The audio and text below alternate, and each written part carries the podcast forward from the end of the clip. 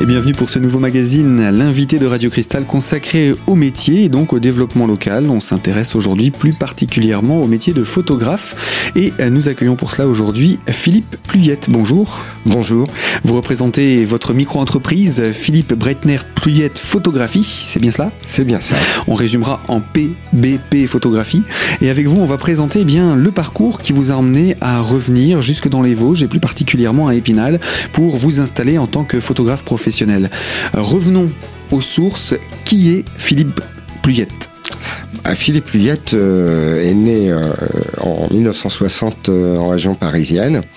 Et bah, assez, assez, assez rapidement à l'adolescence j'ai toujours été passionné par l'image. Et j'ai j'ai commencé à faire des photos euh, comme un amateur, avec les, vieux appareils qui étaient à notre disposition à l'époque, et avec cette envie d'en faire mon métier.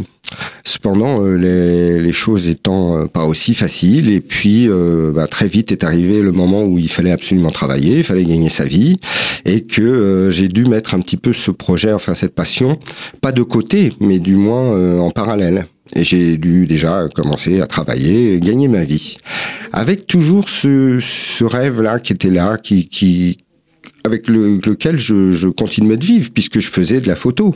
Mais euh, Vous faisiez quoi comme métier en parallèle? Alors j'ai travaillé euh, à la SNCF, j'ai réparé des wagons, euh, j'ai euh, j'ai fait plein de métiers, j'ai commencé à voyager aussi. C'est aussi, aussi une occasion justement hein, de voyager. C'est l'occasion pour un photographe de pouvoir prendre plein de, plein de photos, j'imagine. Oui, à, vers 22 ans, j'ai pratiquement euh, tout arrêté et j'ai pris une année sabbatique pour partir euh, parcourir l'Amérique du Sud en 9 mois avec un appareil photo. Donc ça, c'était les, on va dire la jeunesse, le temps rock'n'roll un petit peu. Alors pour ceux qui sont un petit peu de nouvelle génération aujourd'hui, quand on dit qu'on partait avec un appareil photo, il fallait partir avec une réserve de pellicule. Exactement. C'était le problème, c'est que je pouvais pas emmener tout, donc je me les faisais envoyer quand je pouvais par la valise diplomatique quand les gens acceptaient, parce que euh, c'était quand même, enfin ça se fait pas en principe. Hein, euh. donc je me faisais envoyer des, des, des, bobines à des endroits, des adresses un peu sûres, euh, des postes restantes. Quand je pouvais, c'était la valise diplomatique. Et puis donc pendant neuf mois, j'ai parcouru l'Amérique du Sud avec un sac à dos. enfin on était deux hein, quand même. C'est plus facile, plus sympa à deux quand même que tout seul. Euh, Et, puis c'est plus sûr aussi. Euh, c'est plus sûr parce que même à l'époque, c'était quand même euh, bon. Il y avait l'époque du sentier lumineux au Pérou. Il y avait bon, il y avait mais bon, globalement, je ne suis pas Rambo et j'en suis revenu en parfait état. Vous avez visité quel pays? Alors j'ai vécu neuf mois en Amérique latine et je suis parti de Guyane française parce que c'était assez facile d'atterrir en Guyane française. Ensuite, je suis allé au Suriname, qui est l'ex-Guyane hollandaise, qui se trouve juste au-dessus.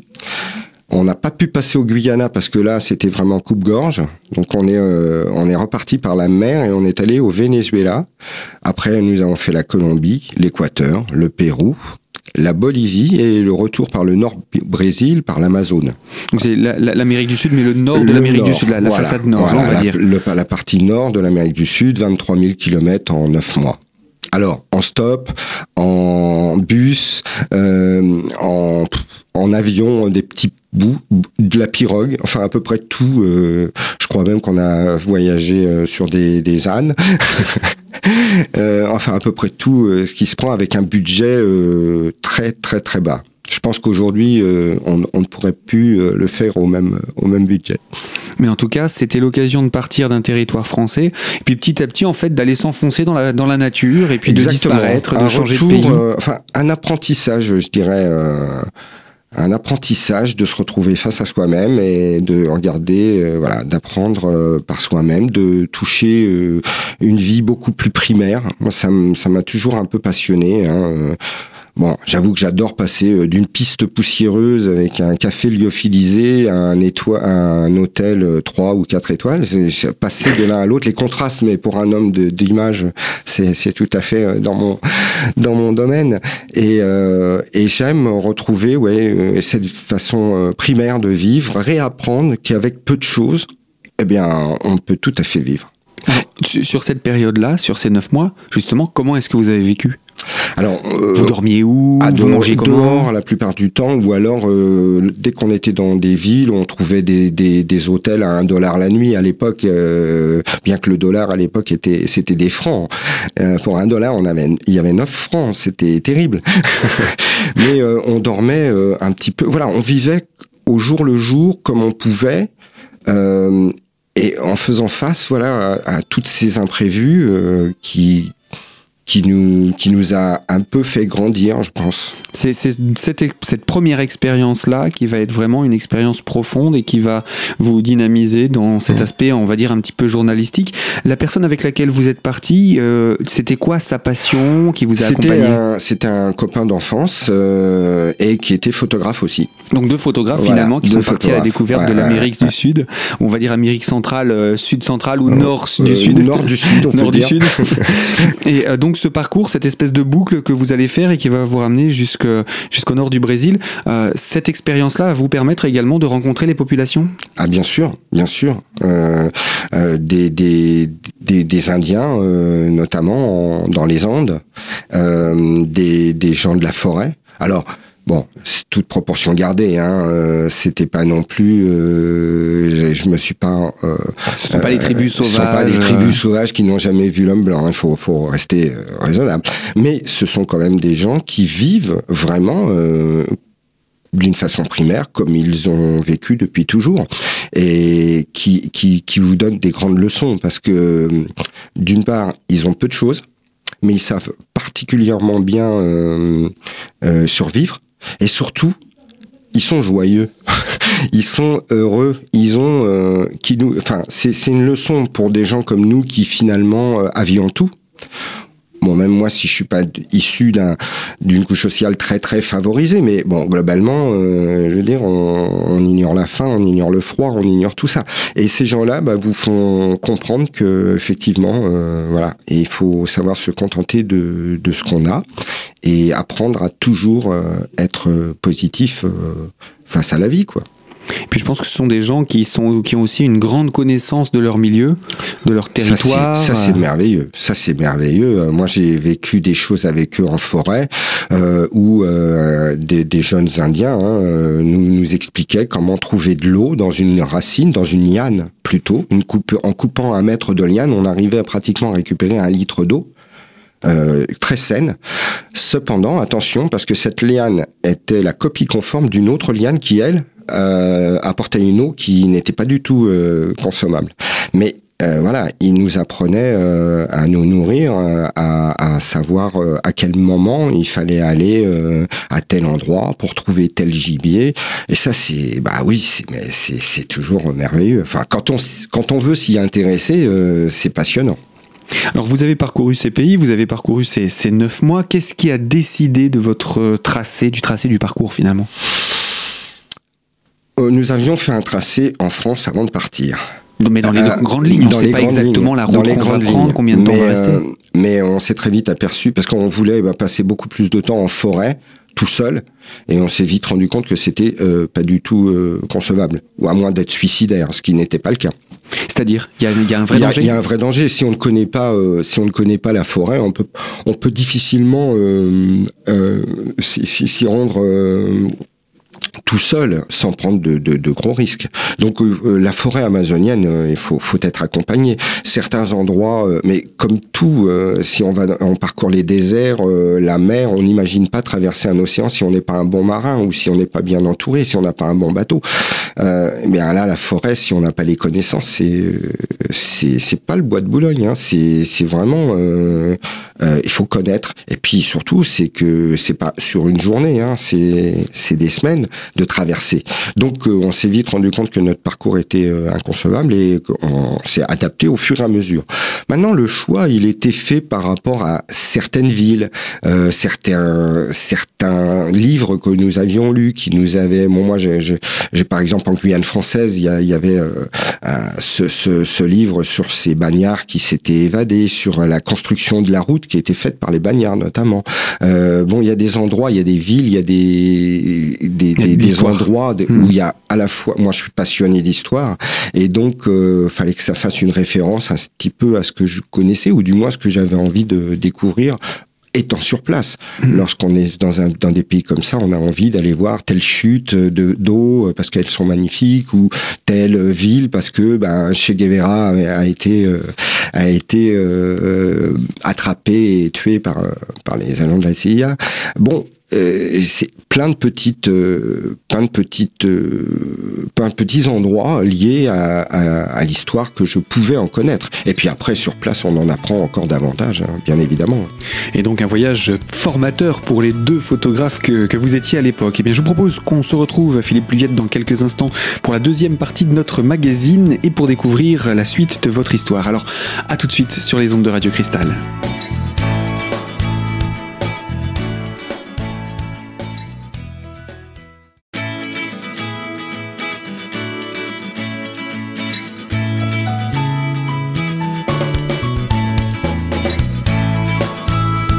L'invité développement local de Radio Cristal, c'est le photographe Philippe Le Pluyette et avec vous, eh bien, nous poursuivons la découverte de votre parcours. Vous nous présentiez euh, votre histoire, ce grand voyage que vous aviez fait à travers l'Amérique du Sud. Et donc, euh, avec ce, type de voyage, j'imagine qu'on revient avec beaucoup de, pellicules, de bobines dans, ce genre d'aventure. Ah oui, on ressort avec une quantité de bobines euh, qu'on qu renvoyait en France et on avait un ami qui nous les développait au fur et à mesure euh, de façon à ce que bah, ça soit quand on revient, on est déjà euh, nos diapos, puisque à l'époque on travaillait avec des diapositives, des hectares qu'on appelait. Et euh, donc c'était euh, c'était passionnant d'avoir de PowerPoint. c'était passionnant d'avoir de temps en temps un, un, coup de téléphone de sa part, ou puisque les emails n'existaient pas, ou un courrier même. Je me souviens avoir reçu des cartes postales me disant voilà, on, on, j'ai développé ça, j'ai développé ci. Alors ensuite, le retour en France. Alors le retour en France, bah, il est un petit peu sauvage parce que bah, d'un seul coup, on se rend compte que même neuf mois, ça arrive à vous changer un individu et que ben il faut refaire face à, à la vie tous les jours, travailler, euh, trouver un travail parce que moi j'étais en, en disponibilité, et je n'ai pas pu reprendre mon emploi tout de suite. Donc, bah, retrouver un travail et puis replonger dans une, une certaine monotonie euh, qui a du bon. Hein, il faut pas. Euh, aussi, ça a aussi du bon hein, de retrouver ses amis, sa famille. Euh, c'est, pas. Mais euh, j'avoue que le, le retour euh, est un petit peu un petit peu compliqué. Pas la première somme, pas les deux trois premières semaines parce que là on ne voit que les bonnes le bon les bonnes choses du retour. Dans l'euphorie. Voilà dans l'euphorie de et puis ensuite après on a du mal à, à, à reprendre cette cette vie et puis surtout, moi, je, mets, c'est, c'est, je crois que ce voyage qui m'a fait comprendre que de toute façon, je voulais faire de la photographie euh, mon métier. Et, euh, et à partir de ce moment-là, je crois que quelque chose s'est mis en place et que inconsciemment, euh, j'ai fait tout ce que j'ai fait à partir de ce moment-là, ce sont des petites choses, des petites pièces d'un puzzle qui m'a amené à être un jour euh, photographe professionnel, c'est-à-dire gagner ma vie avec ma passion. Alors, quel type de photos vous preniez quand vous êtes parti là-bas? Quand je suis parti là-bas, je, je, je, faisais beaucoup de paysages parce que j'étais un peu timide et j'avais quand même un peu de mal à, appré à, à appréhender les gens. Je pense. Alors j'ai fait des portraits, mais euh, je, je, pense que j'avais quand même cette retenue que je n'ai plus aujourd'hui parce que justement c'est aussi toutes ces années qui m'ont fait euh, qui m'ont fait euh, qui m'ont fait comprendre comment euh, aller vers l'autre et lui donner envie de de faire des photos avec moi. Parce que on a tous envie d'avoir des belles photos de soi, mais on a horreur d'être photographié. Moi le premier. Hein.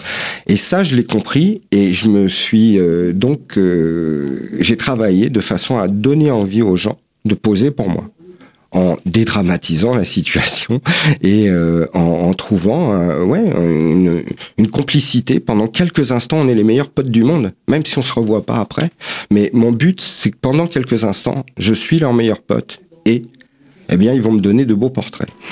on n'en est pas encore là, parce qu'avant d'en arriver à, à, cette partie-là, parce que tout cela, c'est le fruit de votre expérience qui va faire germer tout cela. Ouais. Mais entre euh, l'Amérique du Sud et euh, le retour en France, euh, après, quel a été votre métier suivant? C'était toujours alors, dans la photographie ce qui est, ce qui est drôle, alors, ce qui est drôle, c'est que j'ai trouvé un petit boulot, puisque j'étais toujours à la SNCF, mais j'étais en disponibilité. Mais ne, ne, pouvant pas reprendre mon poste tout, de suite, j'ai trouvé le, le premier petit boulot qui tombait. Et alors, ce qui est très drôle, c'est que je, je, je, je, suis allé travailler dans un magasin, euh, un petit magasin de quartier qui faisait euh, des photos. donc des identités qui vendaient des bobines, des piles, des petits appareils photo. À l'époque, ils faisaient aussi de la location de cassettes vidéo, puisque à l'époque c'était encore comme ça. Et donc j'ai commencé à... Vous y étiez presque comme un poisson dans l'eau finalement. Exactement. Et j'y ai trouvé parce que ce monsieur avait eu un, un, un problème de, de, santé et donc je lui ai tenu son magasin. Je faisais des, déjà des tirages noirs et blancs. Hein, J'avais déjà appris euh, et je me suis régalé. Et puis ce contact avec la clientèle m'a aussi euh, bien plu. Euh, et, euh, et j'ai commencé déjà là à partager un peu ma passion euh, de l'image, quoi. Et vous êtes, on, on, voit petit à petit ces pièces du puzzle dont vous parliez qui mmh. viennent mmh. Euh, par, par le hasard des événements de la vie presque. Mais hein. je crois que, enfin, quelqu'un a dit qu'il n'y avait pas de hasard et je serais presque tenté de le croire. et donc, euh, cette expérience-là va durer combien de temps? Oh là, ça va pas durer quelques euh, très très longtemps. Ça va durer six mois. Ensuite, je suis retourné à la SNCF reprendre mon un nouveau travail euh, et puis ben là là ça a été pesant très très vite pesant et je me suis quand même rendu compte que le métier de photographe, on, pense que voilà, bon, il suffit d'avoir un petit coup d'œil, euh, de prendre un bon appareil photo très cher et puis faire des, des photos et que ça va aller. Et puis on s'aperçoit quand même qu'on ne peut pas tout apprendre dans les livres, euh, même avec des, des, des, contacts aussi. Et j'ai eu la chance de retourner, de, de retourner à l'école. J'avais presque 30 ans, j'avais 29 ans en tout cas, oui, donc presque 30. Et euh, je suis, j'ai réussi à, à faire une école photo qui m'a été en, en, partie euh, payé par, vous savez, ces, ces systèmes de FONG6 AG6, c'est ce qu'on appellerait aujourd'hui euh, les, les, heures de, de, de, de formation. Mm -hmm. Donc, euh, donc euh, par, par ce, ces combinaisons-là, j'ai pu retourner à l'école pendant un an et passer un CAP de photographe. Et là, j'ai vraiment, je suis tombé dans une école privée remarquable, avec des profs passionnés et passionnants. Et, euh, et au bout d'un an, euh, eh bien, on avait quand même les vraies bases, peut-être les petites ficelles qui nous manquaient pour un jour devenir euh, professionnel. Moi, je cuisine, j'adore cuisiner, mais je sais cuisiner pour 4-5 personnes. Je peux pas demain ouvrir un restaurant. Mmh. Ça s'apprend, ça. Eh bien, la photo, je crois que c'est un peu pareil. Et cette école m'a, ça a été le petit tremplin, le, la, la, petite impulsion nécessaire qu'il qui me fallait pour, euh, pour devenir, euh, pour gagner ma vie avec. Et d'ailleurs, cette manière de gagner sa vie, ce sera pas tout de suite le photographe euh, pour les familles, etc. Mmh. Il va y avoir une autre étape. Oui, il y a une autre étape. Euh, donc après, euh, après cette école, pendant cette école plutôt, j'ai pu faire un stage dans un grand groupe de presse. Alors je sais pas si je le nomme. Il est, il est très connu. Il s'appelle Lagardère maintenant. À l'époque, ça s'appelait Hachette Philippe Aki associé. Et donc j'ai fait un stage dans un studio. Je me suis particulièrement bien entendu avec le, le responsable de ce studio. Et à la fin de mon stage, il m'avait dit euh, bah, Tu sais, euh, si un jour j'ai l'occasion d'embaucher quelqu'un, je penserai à toi. Donc j'avais trouvé ça gentil et je me suis dit c'est une façon euh, polie, polie de, de, de, me dire qu'il a apprécié mon travail. Mais enfin, je, je compterai pas trop dessus quand même parce que bon, rentrer dans un groupe comme ça et euh, finalement, euh, il a tenu parole quelques deux, deux ans après. Je suis toujours resté en contact avec lui. Hein. Par lui, j'ai eu mes premiers euh, mes premiers boulots d'assistant. Hein. J'ai fait de l'assistanat, j'ai fait du laboratoire. Hein. Moi, je, je, je, je, moi, dès l'instant qu'on me parlait de photos, euh, je, je, je, pensais même pas combien on allait me payer ou combien de temps ça allait durer. J'étais partant tout de suite. Volontaire. Ah oui, oui j'étais pas sûr. Enfin, je le suis toujours, hein, mais à cette mmh. époque-là, je crois que j'étais vraiment presque irraisonnablement passionné. Et, euh, et donc, euh, deux ans après, il a agrandi son équipe et il a pris deux, deux photographes, euh, dont un autre copain qui était avec moi à l'école photo. Et, euh, et on a travaillé, moi j'ai travaillé plus de 20 ans pour ce groupe. Euh, donc dans un studio où je répondais aux besoins de... Il y a une quarantaine de titres euh, chez Lagardère. ça change, hein. parfois ils en vendent, ils en achètent, mais on a dû travailler pour euh, une vingtaine ou une trentaine de titres pendant euh, 20 ans.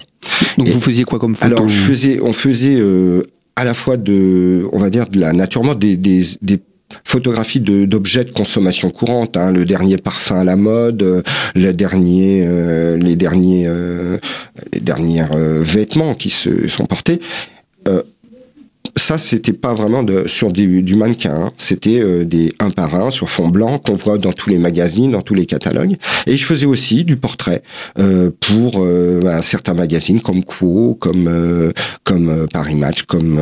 mais ça, on peut les voir un peu dans mon site. Sur mon site, il y a quelques archives photos de cette époque-là où on voit des portraits. J'ai fait beaucoup de photos de portraits d'enfants pour le groupe, enfin Disney Hachette Presse, qui faisait partie hein, de la Gardère. Et, euh, et c'est les enfants qui, les enfants m'ont beaucoup appris parce que un enfant, euh, ça a pas les codes d'un adulte, c'est-à-dire qu'il rentrait euh, dans le studio et j'avais quoi, 10 minutes. Il y avait un long couloir, ils arrivaient vers moi et il fallait que je détermine en quelques minutes lequel était timide, lequel était le petit terrible et il fallait que je les séduise parce que eux, ils trichent pas, ils s'en foutent. Donc j'avais un quart d'heure à peine pour leur faire oublier que j'étais euh, le monsieur qui fait des photos, mais que j'étais Philippe avec qui on allait bien se marrer et puis qu'on allait euh, voilà passer un bon moment. Il faut, faut, leur créer un univers en fait. Oui, il faut leur créer un, univers et, et, euh, et, les, et leur raconter des histoires parce qu'une histoire qui va leur permettre de se positionner, même si c'est de l'image fixe. C'est presque un petit film déjà. Il se passe un petit film dans la tête. Il faut raconter quelque chose à la personne.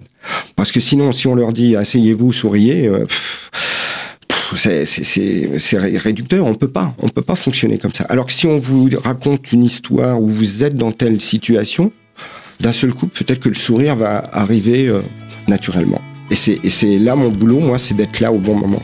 Eh bien oui, l'expérience de la photographie plus commerciale qui est également une pièce de plus à votre puzzle, Philippe. Je vous propose qu'on vous retrouve dans quelques instants pour la troisième partie de ce magazine. Restez avec nous sur Radio Cristal.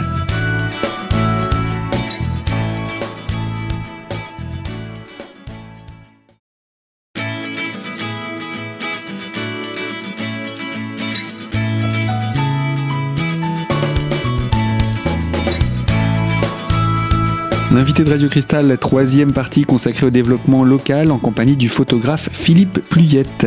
On parlait il y a quelques minutes de cela de la photographie plus commerciale que vous avez commencé donc et que vous aviez commencé il y a un certain nombre d'années. Mais Encore quand est-ce que vous avez choisi d'arrêter cela?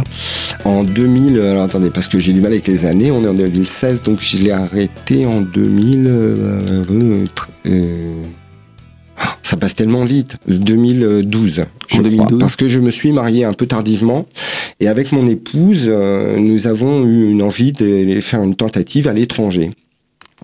Donc euh, j'ai euh, j'ai quitté la, la, on va dire la je vais pas dire prison dorée parce que c'est mais enfin je vais je vais quitter le, ce le confort le confort de ce grand groupe de presse pour faire une tentative de photographe indépendant à l'étranger et où je suis resté deux ans. Et puis, bien, la vie, c'est pas comme on veut, et euh, les choses ont fait que je suis rentré seul euh, deux ans après. et euh, eh bien, il fallait prendre de, fallait prendre un nouveau départ. Je ne voulais plus vivre dans une grande ville. Voilà, ça m'a, ça m'a fatigué. Je crois que le, le, le, mode de vie des grandes villes me convient plus. Je, critique pas. Hein. Je, pense que pour certains ça, leur convient, mais moi avec euh, avec le temps qui avait passé, j'avais plus envie de choses un peu plus douces, on va dire. Mais, mais, pour vous qui êtes un Parisien d'origine, euh, c'est comment vous faites le retour aux sources alors?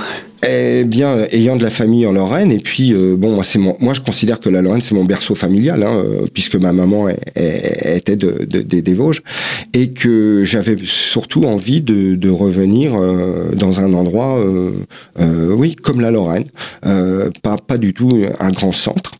Euh, donc, étant revenu chez ma famille qui habite ici, euh, j'ai euh, décidé de rester euh, sur sur la Lorraine et Épinal en, particulier parce que c'est une ville que j'adore, qui est ni trop grande ni trop petite. Pour moi, elle est à bonne taille et je m'y sens très bien.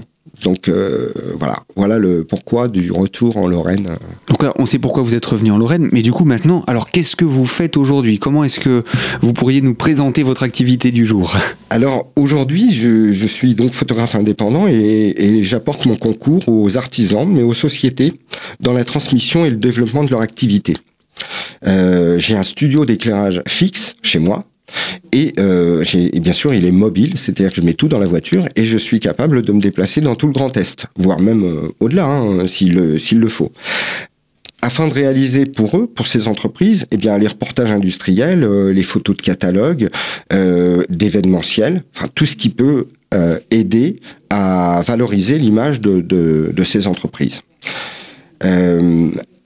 Je suis entouré aussi de collaborateurs de façon à, être un partenaire idéal pour le développement de leur communication. J'entends par là que si je vais voir un artisan et que euh, je lui fais des jolies photos, et que je lui donne, il est bien content, mais il va me dire oui, qu'est-ce que j'en fais moi?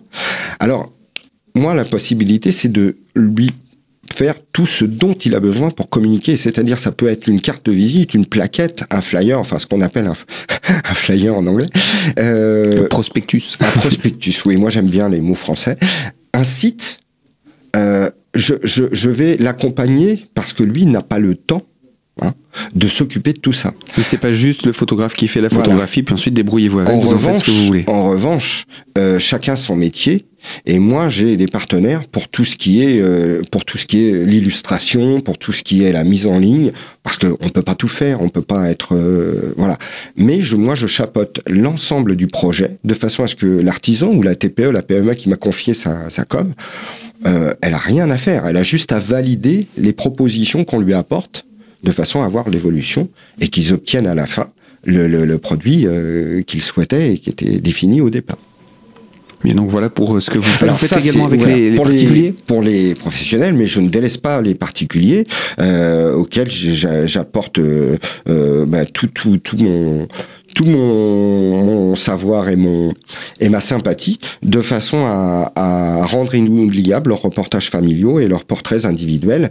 Maintenant, euh, pourquoi je je je j'ai par, parlé des professionnels en premier, c'est parce que les les les, particuliers, euh, il y a beaucoup beaucoup de gens qui s'improvisent photographes. Bon, je peux le comprendre. Hein, maintenant, il y a la technologie fait que euh, avec certains appareils, on arrive à, à combler des manques techniques.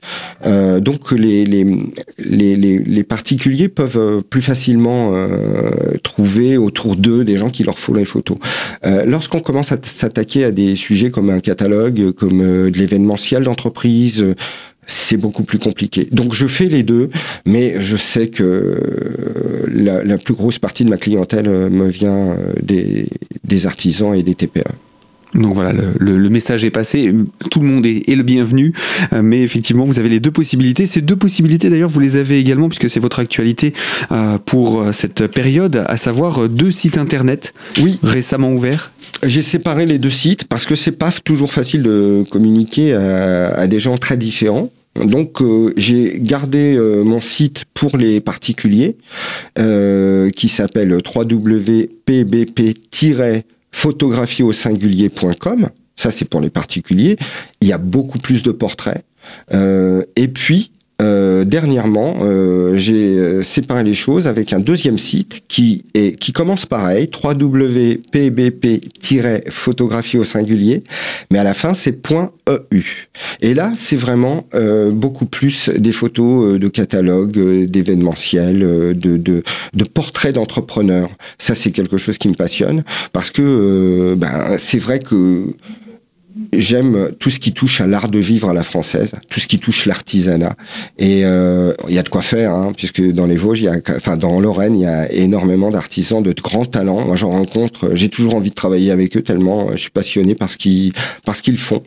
Et euh, et donc, euh, ben, c'est bien d'avoir euh, deux sites différents de façon à ce que, parce que les gens veulent aller vite, ce qui est normal. Quand on cherche une information, on n'a pas envie d'être noyé dans un, catalogue euh, qui est trop, trop, trop grand. Et là, ça permet d'aller très vite à l'essentiel et de voir mon travail sous deux angles différents. Bien voilà pour cette, cette présentation. Philippe Breitner-Pluyette, ça c'est le, le PBP. Photographie, on le comprend, c'est logique. Donc euh, pbp-photographie.com pour le particulier, .eu pour le professionnel. On vous retrouve également sur les réseaux sociaux? Oui, sur le Facebook, euh, même si euh, je tarde un peu à, mettre les infos sur Facebook parce que c'est pas trop mon habitude, mais je, suis présent et je surveille ce qui se passe. Voilà pour cette présentation. Je vous dis à très bientôt et puis bonne continuation à vous. Eh bien, je vous remercie beaucoup de votre accueil et à très bientôt. Au revoir. Au revoir. Fin donc de ce magazine et moi je vous dis à très bientôt pour une toute nouvelle thématique, toujours sur les ondes de Radio Cristal.